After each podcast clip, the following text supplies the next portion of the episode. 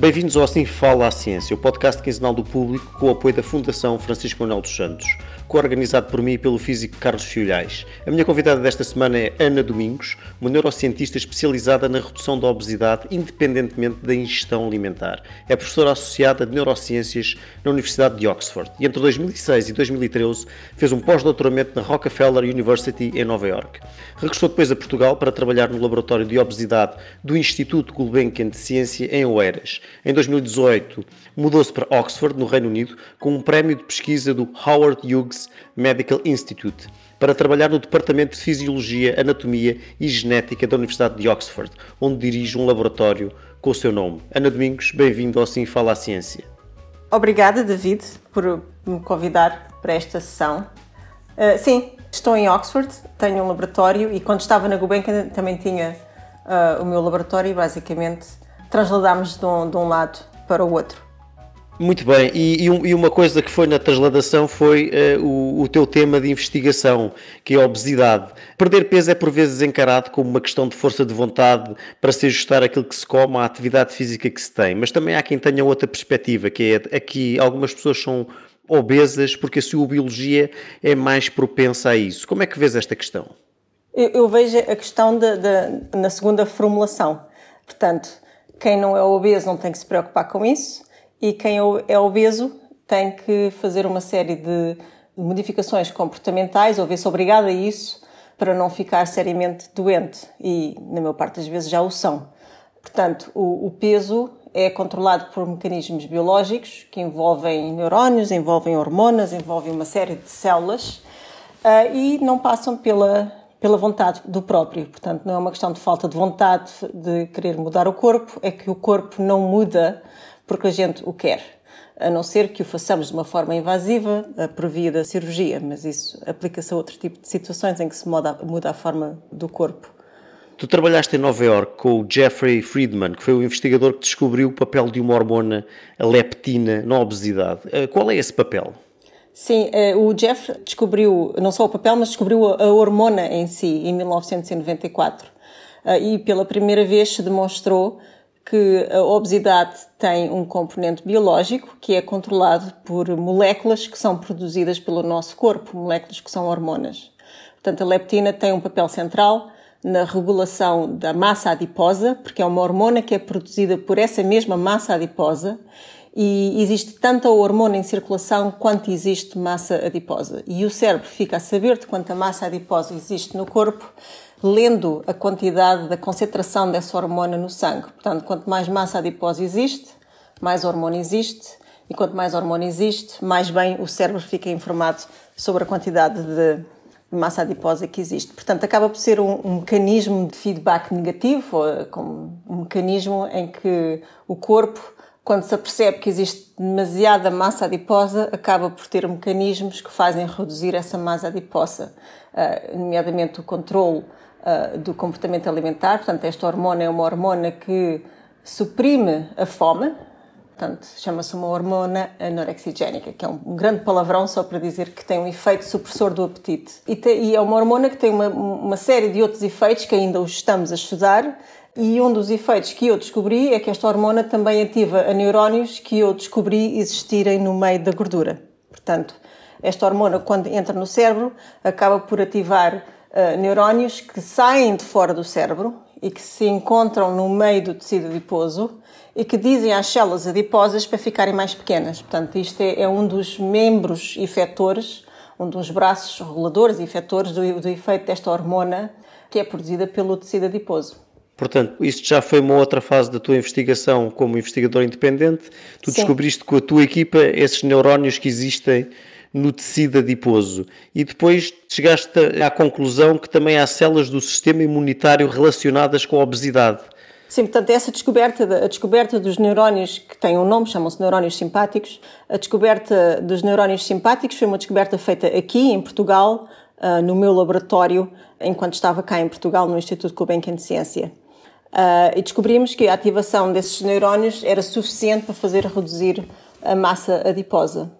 Uh, logo a seguir, também no Instituto Gulbenkian de Ciência, descobrimos que existem células do sistema imunitário que vivem em cima destes neurónios e que controlam a quantidade de moléculas que estes neurónios emitem que têm uma ação, estas moléculas que têm uma ação sobre os adipócitos. Portanto, são células do sistema imunitário que, ao fim e ao cabo, acabam por ser, vá lá, os botões, eh, se a gente olhar para o nosso sound system e tivermos o botão do volume que aumentamos para cima, aumentamos para baixo, portanto, estas células do, do sistema imunitário acabam por ter um, um papel regulador amplificando ou fazendo o oposto, eh, diminuindo a quantidade de som que estes neurónios iriam emitir. Portanto, o som é uma, é uma falando de uma forma metafórica, são os neurotransmissores que os neurónios estão a transmitir e que têm uma ação sobre os adipócitos que contêm a gordura. Portanto, quanto mais estes neurónios estiverem ativos, mais neurotransmissor existe que tem uma ação sobre o adipócito e quanto mais este adipócito vê esse sinal, esse neurotransmissor,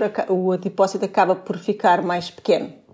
Portanto, é um sistema de regulação bastante complexo que envolve o sistema imunitário, envolve também o, sistema nervoso. E há eh, esperanças de interagir com esses sistemas ou com esse conjunto de sistemas interligados, de modo a virmos a ter um tratamento farmacológico eficaz contra a obesidade, por exemplo, que permitisse uma pessoa comer o que lhe apetecesse e tomar um comprimido para não ser obeso? Esse acaba por ser um bocadinho perverso, porque não é, não é isso.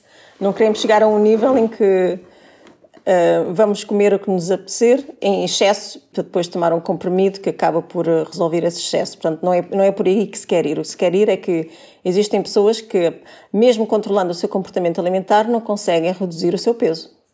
E os doentes queixam-se disso e não podemos negligenciar as queixas dos doentes. Uh, e quando eles queixam que não comem assim tão diferentemente quanto outros membros da família que têm um peso normal, é porque realmente têm um problema biológico. Portanto, sim, queremos uma, uma terapia farmacológica para poder ajudar as pessoas, não para poder criar comportamentos de libertinagem em que cada um uh, faz uh, e abusa sem ter consequências para o corpo. Portanto, não é, não é por aí que se pega. É, é, queremos uma, um tratamento farmacológico para poder ajudar pessoas que estão desesperadas. E essa componente farmacológica também é, um, é uma coisa que nós no Instituto Comecan de Ciência iniciámos e criámos um, uma patente que protege uma molécula que tem um efeito sobre estes neurónios que acaba por ajudar a fazer com que estes neurónios fiquem mais ativos. Uh, e sim, queríamos tentar levar isto para o mercado e tentar criar moléculas ainda melhores e tentar uh, tomar partido destes mecanismos biológicos para criar ainda outras moléculas ou famílias de moléculas que pudessem ajudar os doentes sem que, por isso, eles ficassem ainda mais doentes ou doentes de outras coisas. Portanto, os efeitos colaterais é aquilo que se quer evitar e existem muitas moléculas no mercado e, e, também fora do mercado, que é uma preocupação, porque existe muita coisa no mercado negro e isso é uma grande preocupação de saúde pública que as autoridades deviam estar mais alertas é que existem muitos medicamentos que não estão autorizados para venda, mas acabam por entrar em circulação na mesma. E as pessoas tomam esses medicamentos e depois ficam com problemas de coração gravíssimos para o resto da vida. Pronto, e, e as moléculas que nós tentamos criar são moléculas que, uh, segundo os nossos estudos pré-clínicos, aparentam ser mais seguras do que algumas que existem por aí. Portanto, essa abordagem farmacológica que começaste no Instituto Gulbenkian de Ciência, estando agora na Universidade de Oxford, mantens uma colaboração com o Instituto Gulbenkian de Ciência e acompanhas essa, essa abordagem farmacológica em curso? Portanto, estas moléculas foram criadas em colaboração com o Gonçalo Bernardes, que é professor associado na Universidade de Cambridge e investigador no Instituto de Medicina Molecular da Universidade de Lisboa. E nós, portanto, temos esta molécula e estamos a tentar levar isto para o setor privado. Portanto, estamos à procura de investimento para conseguir uh, fazer o tipo de investigação que só se consegue fazer no setor privado. No setor académico, tem outros projetos que estão a decorrer com pessoas diferentes, portanto, essa componente está um bocadinho mais à frente. Portanto, não estamos a trabalhar exatamente na mesma molécula ou na mesma família de moléculas, estamos a tentar fazer outras coisas que são essencialmente fundamentais. Portanto, estamos a tentar encontrar em Oxford estamos a tentar encontrar outras células e tentar eh, fazer crescer os modelos teóricos e biológicos sobre os quais podemos criar eh, química. Uh, mas a molécula que criámos com o Gonçalo, essa é uma molécula que deveria ser uh, melhorada no, no setor privado. Peço-te agora um exercício de futurismo. Sejam essas moléculas que estão a estudar e a tentar desenvolver ou outras, quando é que achas que seria plausível termos um tratamento farmacológico eficaz aprovado para a obesidade? O, digamos a, a janela temporal, daqui a 5 anos, a 10, a 15, a 20? É, tudo depende da rapidez com que nós vamos conseguir encontrar financiamento para conseguir fazer crescer esta pipeline, ou que se chama um, um pipeline.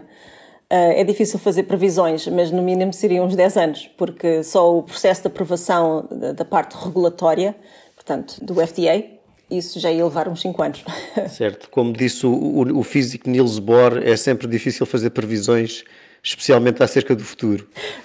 Ou como diz o não sei quem do futebol, o prognóstico só no fim do jogo. Continua o pensamento desse grande físico. Sim. Uh, falemos agora da genética. O que é que se sabe hoje sobre o papel da genética na obesidade? A genética acaba por ser uh, é a base de tudo. Portanto, um, há bocado falámos da descoberta da leptina. Foi à custa da genética que se descobriu a leptina. A partir do momento em que nós conseguimos identificar um padrão de herança que corre numa família de um determinado tipo de traço físico, portanto, de um fenótipo, quando existem famílias que são altamente endogâmicas, que acontece eh, em ilhas, acontece em, em, em, sociedades onde existem casamentos entre primos diretos, por exemplo. Portanto, isso acontece muito no Irão, na Arábia Saudita, eh, nas ilhas da Micronésia. Portanto, as populações mais obesas acabam por ser populações que estão geneticamente isoladas e, por estarem geneticamente isoladas, acabam por apurar determinado tipo de traços físicos, que podem ser o peso, mas também podem ser a altura, ou a cor do cabelo, ou a cor dos olhos, não é? Portanto, a, genética tem um papel em que permitiu identificar populações que são fenotipicamente idênticas, ou seja, parecem todas iguais, e estudando por sequenciação essas populações, acabamos por encontrar genes que, uma vez mutados, são a explicação uh, biológica de determinado tipo de aparência. Portanto, a genética tem um papel essencial e a genética de humanos, nomeadamente a genética de humanos associada às técnicas modernas de sequenciação eh, de genomas, esse tipo de técnicas em que podemos associar sequências genéticas e identificar genes que estão mutados em populações que têm um determinado tipo de traço, fenótipo ou de determinado tipo de aparência. Isso permitiu identificar vários genes que são essenciais ao controle do peso mas isso também se aplica a outro tipo de doenças. Existem muitas. Se tivermos um coorte de pessoas que têm uma determinada doença e sequenciarmos essas pessoas, a probabilidade de encontrar alguns genes mutados é muito grande. Portanto, o que se fez na obesidade não é diferente daquilo que se fez para o cancro, não é diferente daquilo que se fez para as doenças psiquiátricas e para outro tipo de doenças. E, portanto, a leptina não foi encontrada com esse tipo de estratégia porque foi encontrada em 1994, quando as técnicas de sequenciação ainda eram muito incipientes. Uh, a leptina foi encontrada fazendo aquilo que se faz com as pessoas hoje em dia, fez com ratos. Havia uma, uma estirpe de ratos que era geneticamente obesa. Geneticamente porquê? Porque havia um padrão de herança, chamado um padrão de herança mendeliano, uh, exatamente, usando os tipos de regras que Mendel usou quando estudava as ervilheiras, em que 25% dos animais eram uh, obesos, extremamente obesos. E estudando os cromossomas desse animal que era geneticamente obeso, encontrou-se o gene que estava mutado e cuja mutação era causal da aparência que o ratinho tinha. E dali a poucos meses, porque se identificou esse, a sequência desse gene em ratos, dali a poucos meses identificou-se também a sequência em famílias de seres humanos que viviam na Turquia e que também viviam na Micronésia, nas ilhas do Pacífico, eh, que tinham exatamente a mutação que se havia encontrado nos ratinhos e daí nasceu a leptina. Aliás, a leptina é, é uma palavra que vem do grego. Leptos, em grego, significa magrinho. E isto significa que quando se injeta de volta é a pessoa que não tem a leptina, congenitamente, que não tem a leptina, quando se injeta a leptina de novo a essa pessoa, a pessoa fica magra. Daí a palavra grego leptos, porque é o resultado injetar de novo, fazendo a substituição hormonal da pessoa que não tem hormona, Daí se usar a palavra grega leptos, que é leptina. Pronto, é, é daí que vem a palavra. Um dos objetivos deste podcast é combater a desinformação. Como é que tu vês a tendência autorrestritiva a que muitas pessoas hoje em dia aderem, procurando evitar alimentos que contêm glúten ou lactose, por exemplo? Pois é, é um bocadinho de desinformação. Porque as pessoas que têm que evitar o, glúten são as pessoas que efetivamente têm uma tolerância ao glúten. E existem critérios de diagnóstico médicos e laboratoriais para identificar se a pessoa tem efetivamente o intestino da, da doença celíaca, que tem uma assinatura histológica, portanto, as células perdem umas estruturas que são os cílios no intestino. Portanto, essa assinatura e esse diagnóstico que passa por testes laboratoriais muitas das vezes não é feito. É um autodiagnóstico. Acaba por ser um autodiagnóstico que eu não sei até que ponto é que as pessoas andam por aí a autodiagnosticar-se com vários tipos de doenças, não é? Se chegarmos aos extremos, as pessoas acabam por se autodiagnosticar com cancros fatais uh, e não é assim que fazemos, pois não. Portanto, qualquer doença, para ser devidamente diagnosticada, tem que passar pelos critérios laboratoriais e pelas análises feitas por médicos e só aí então é que uma pessoa pode dizer que tem um determinado tipo de doença. Para terminar, como é que é a tua vida na multissecular Universidade de Oxford, que hoje aparece em todos os rankings internacionais entre pelo menos as 5 melhores universidades do mundo? A minha vida é, é. É, Oxford é uma cidade fantástica, é uma cidade multicultural, onde se ouvem várias línguas e, ao mesmo tempo, tem uma escala que é suficientemente pequena em termos de vila. Portanto, acaba por ser uma vila universitária em que eu posso ir de casa para o trabalho de bicicleta ao longo do rio Tamisa. Portanto, é uma, é uma cidade fantástica porque tem esta mistura das duas escalas, que é em termos de dimensão, não é como Nova Iorque, onde eu vivi 13 anos, que é uma cidade, uma metrópole gigante, mas acaba por ter uma, uma dimensão dentro de si que é multicultural e é, é essencialmente cosmopolita e pronto, acaba por ser uma cidade fantástica, pelo menos para a idade em que eu estou agora, é uma idade fantástica porque reduz uma dimensão e mantendo a outra dimensão.